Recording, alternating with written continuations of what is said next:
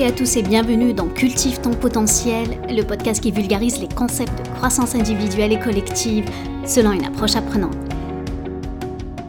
Je m'appelle Lamia Arbo et aujourd'hui dans ce 13e épisode, on va parler de l'état de flow. En hommage au psychologue hongro-américain Mihai Csikszentmihalyi, décédé il y a quelques semaines et fondateur du concept du flow. Petite fierté d'avoir pu prononcer son nom.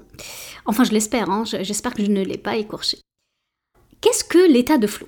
En fait, l'état de flow est un état où la concentration et la productivité sont à leur maximum. En fait, c'est un concept de psychologie positive où cet état de flow en fait nous maintient dans un état d'immersion totale et dans l'action et qui nous génère une sorte de sensation d'accomplissement et de bien-être ou la récompense intrinsèque essentielle. Et qu'est-ce que la psychologie positive? En fait, la psychologie positive, c'est une révolution de la pensée, car elle nous fait passer d'un mode d'expression en termes de déficit vers un mode d'expression en termes positifs. Des émotions positives comme la joie, l'excellence, l'accomplissement, l'optimisme, la persévérance et finalement le flot. En un mot, la psychologie positive est une prévention des troubles psychiques de la maladie mentale, et une prévention, je dirais qu'on devrait tous et toutes adopter. Et aussi, le flow, en fait, est un état psychologique optimal, ce qui veut dire que nous sommes donc complètement absorbés par une activité et qu'elle accapare toute notre cognition, à la fois nos pensées, nos émotions et nos actions. C'est-à-dire qu'à un instant donné, en fait, nous sommes immergés, très concentrés sur l'activité en question. Nous sommes donc dans une activité qui nous apporte de la sérénité et qui nous comble. Nous sommes complètement impliqués et nous prenons plaisir dans le processus. Et c'est très différent lorsqu'on apprend quelque chose de nouveau. Pourquoi? Parce que généralement, dans le processus d'apprentissage, il y a une sorte de phase d'inconfort, de doute et peut-être de stress. Ici, je te parle au contraire de compétence. En fait, tu sais faire quelque chose. Et ça, ça te procure du pur plaisir. Donc tu reçois une sorte de chaude dopamine de la part de ton cerveau. Car quand on est dans un état de flow, on oriente notre être vers ce qu'il y a de positif dans chaque situation. En fait, cet état favorise donc le développement de ces éléments positifs, leur maîtrise et par conséquent leur utilisation à des moments clés de notre vie. Et c'est sûr que cette concentration donc positive permet donc de ne pas rester focalisé sur des éléments négatifs. Et c'est ce qui diffère en fait du processus d'apprentissage. Maintenant, il existe de nombreuses activités hein, qui procurent ce sentiment que tu connais déjà peut-être. Cela t'est peut-être déjà arrivé avec des amis euh, sur une terrasse ou, tiens, pendant une game de hockey ou de soccer. Donc toute ta cognition, en fait, elle est impliquée. Tes pensées, tes émotions, tes actions, en fait, sont complètement prises dans le jeu. Et tu te demandes, en fait, que va faire l'adversaire? Quel est son prochain mouvement? Et tous les mouvements du jeu. En fait, tu es tellement immergé au point que tu perds en fait toute notion du temps et de l'espace. Et c'est exactement ça qui caractérise en fait une activité de flow. C'est qu'on perd toute notion du temps et de l'espace et qu'on prend du plaisir au cours de l'activité en question. C'est sûr que pendant ton, jeu, ta game, tu as l'esprit tellement absorbé que tu ne penses pas en fait à ton projet que tu dois remettre au boulot ou qu'est-ce que tu vas manger ce soir, etc. D'ailleurs, si pendant une activité tu as ce genre de pensée, ça voudrait tout simplement dire que cette activité ne te permet pas en fait d'être dans cet état de flow. Et ceci n'est pas grave, hein. c'est quelque chose que tu peux expérimenter et essayer d'avoir de la conscience dessus. Donc la prochaine fois que tu passes du temps de qualité, où tu vas potentiellement être dans un état de flow, en fait, je t'invite à être attentive à ce que tu penses et comment tu réagis ou pas. Tu peux te l'expérimenter aussi dans ton travail. Il y a peut-être dans les aspects de ton travail où tu es déjà dans un état de flow et tu es à fond dans ce que tu fais. En fait, il n'y a plus rien qui compte à ce moment-là. Tu es à fond dans les tâches que tu effectues, tu es dans l'exécution et tu perds en fait toute notion du temps. Et peut-être que tu expérimentes cet état peut-être dans d'autres activités, plus, euh, je dirais, artistiques, telles que le dessin, la musique, la peinture ou même la cuisine. D'ailleurs, en 75, Mihai définit le flow comme un état d'activation optimal dans lequel le sujet est complètement immergé dans l'activité. En fait, l'expérience du flow est qualifiée un peu d'autotélique, c'est-à-dire qu'il trouve en fait sa fin à elle-même. Mihai définit plusieurs éléments qui sont les indicateurs en fait de l'apparition et de l'intensité du flow. Ces indicateurs sont une sorte de perception d'un équilibre entre ses compétences personnelles et le défi à relever. Et qu'est-ce que ça veut dire? Ça veut dire qu'il s'agisse d'une activité qui soit claire dans son exécution. Il faut vraiment qu'on sache en fait exactement quelles sont les différentes étapes. Il faut que ce soit clair dans notre esprit.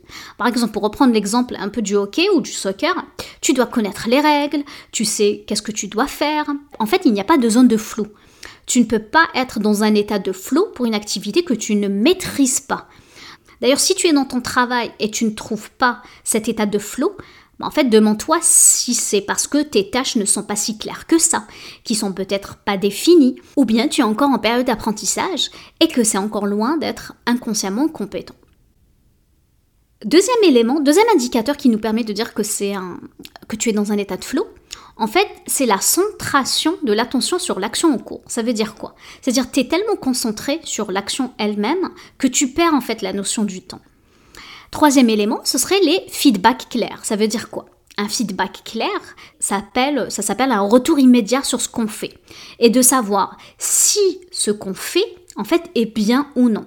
Pour pouvoir tout simplement ajuster au fur et à mesure. Alors, si je reprends l'exemple toujours du hockey, en fait, lorsque tu joues, tu sais exactement si ce que tu fais est bien ou pas. Tu sais si tu es en train de gagner ou de perdre. En fait, il n'y a pas vraiment de zone de flou. Remarque aussi dans ton travail, si tu es amené en fait à gérer une équipe, donc si tu es gestionnaire d'une équipe, savoir que la personne que tu gères a besoin d'un feedback peut être intéressant et ça lui permet peut-être d'avoir un plan d'action clair hein, et d'avoir un certain retour hein, par rapport au travail qu'elle doit faire, ainsi pour l'ajuster. Autre indicateur qui nous permet de savoir si c'est une activité de flow, c'est ce qu'on appelle des sensations de contrôle sur les actions réalisées sur l'environnement. En fait, L'idée derrière, c'est de savoir s'il y a un équilibre entre notre perception de la difficulté qu'il y a devant nous et la perception de nos capacités. En fait, il faut qu'on se sente capable de réussir. C'est sûr qu'il ne faut pas que cela nous paraisse trop dur, je l'ai dit tout à l'heure par rapport au processus d'apprentissage. En résumé, il faut qu'il y ait un équilibre entre le challenge et notre perception de nos compétences.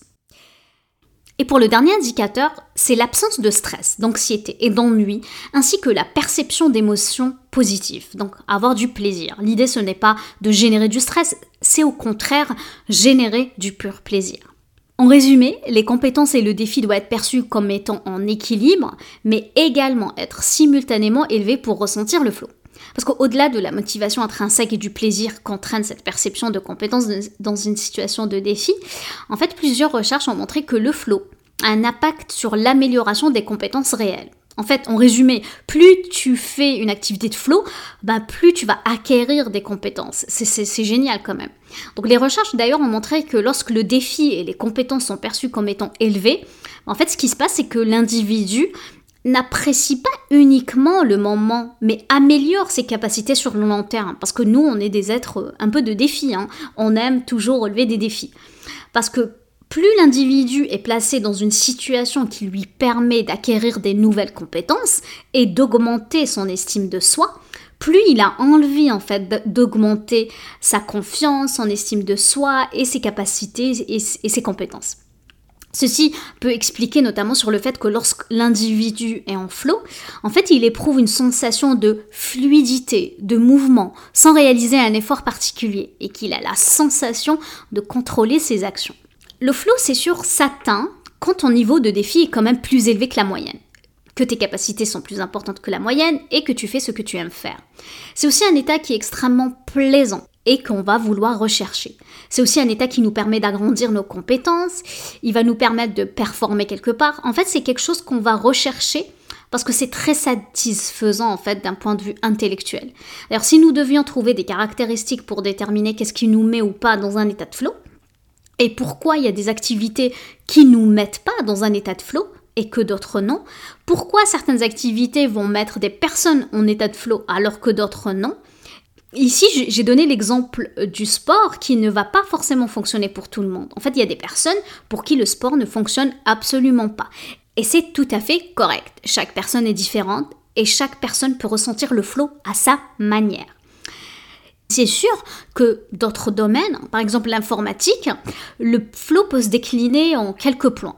Exemple, le sens du contrôle que l'individu perçoit dans l'interaction avec son ordinateur, la perception que son attention est dirigée vers cette interaction, la curiosité accrue pendant cette interaction, et enfin l'utilisateur trouve l'interaction intrinsèquement très intéressante. En d'autres termes, je ne sais pas si tu as un informaticien dans ton entourage, mais tu l'as sûrement déjà vu ou entendu parler, s'engueuler d'ailleurs avec son ordinateur.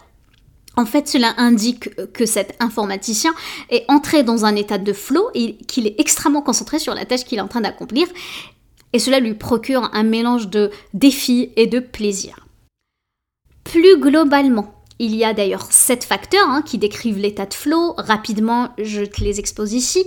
On a un sentiment d'immersion dans l'action, une forme d'extase ou de sentiment d'échapper à la réalité quotidienne, une impression de grande clarté, un sentiment d'être en pleine possession de ses moyens, une certaine sérénité, un sentiment de perdre la notion du temps, et finalement une motivation intrinsèque faisant en sorte que le travail effectué en lui-même est une récompense. Et ce que j'ai envie de te proposer aujourd'hui, c'est de t'intéresser à l'état de flow. Si c'est quelque chose qui te parle, bien sûr, je te propose la question suivante. Est-ce que j'ai assez de flow dans ma vie? Est-ce que mon cerveau est assez satisfait? Est-ce que j'ai assez de moments dans ma journée où je suis complètement impliquée dans ce que je fais? Où je suis complètement passionnée? Où je prends du plaisir Si ce n'est pas le cas, il va arriver un moment où il va te manquer quelque chose dans ton épanouissement personnel. Et il se peut que ton cerveau le cherche ailleurs. Et que cela peut être comblé par une envie d'avoir d'autres plaisirs.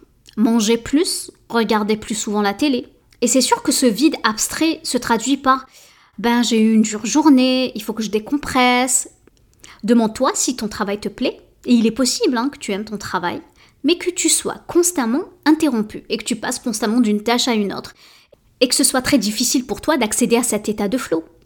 Parce que pour te permettre de pouvoir perdre justement la notion du temps, ben en fait, il faut que ton travail s'y prête. Et si ce n'est pas le cas, bah, demande-toi si tu peux l'introduire en changeant ta façon de travailler, par exemple, pour te donner cette satisfaction un peu émotionnelle, mentale et physique pour être dans cet état de Demande-toi par exemple s'il serait possible pour toi de bloquer certaines plages horaires de ton agenda, de désactiver toutes les notifications, ton téléphone, tes réseaux sociaux, etc. Ce qui te permettrait peut-être d'atteindre plus facilement cet état de flow. Et si ton travail ne te permet pas actuellement d'avoir cet état de flow, et je comprends tout à fait, hein, demande-toi ce qui serait susceptible en fait de te procurer cet état de flow, essaye de l'avoir davantage dans ta vie, parce que c'est quand même une source de satisfaction intense et tu peux commencer par t'accorder un moment le matin ou le soir où tu instaures une certaine routine.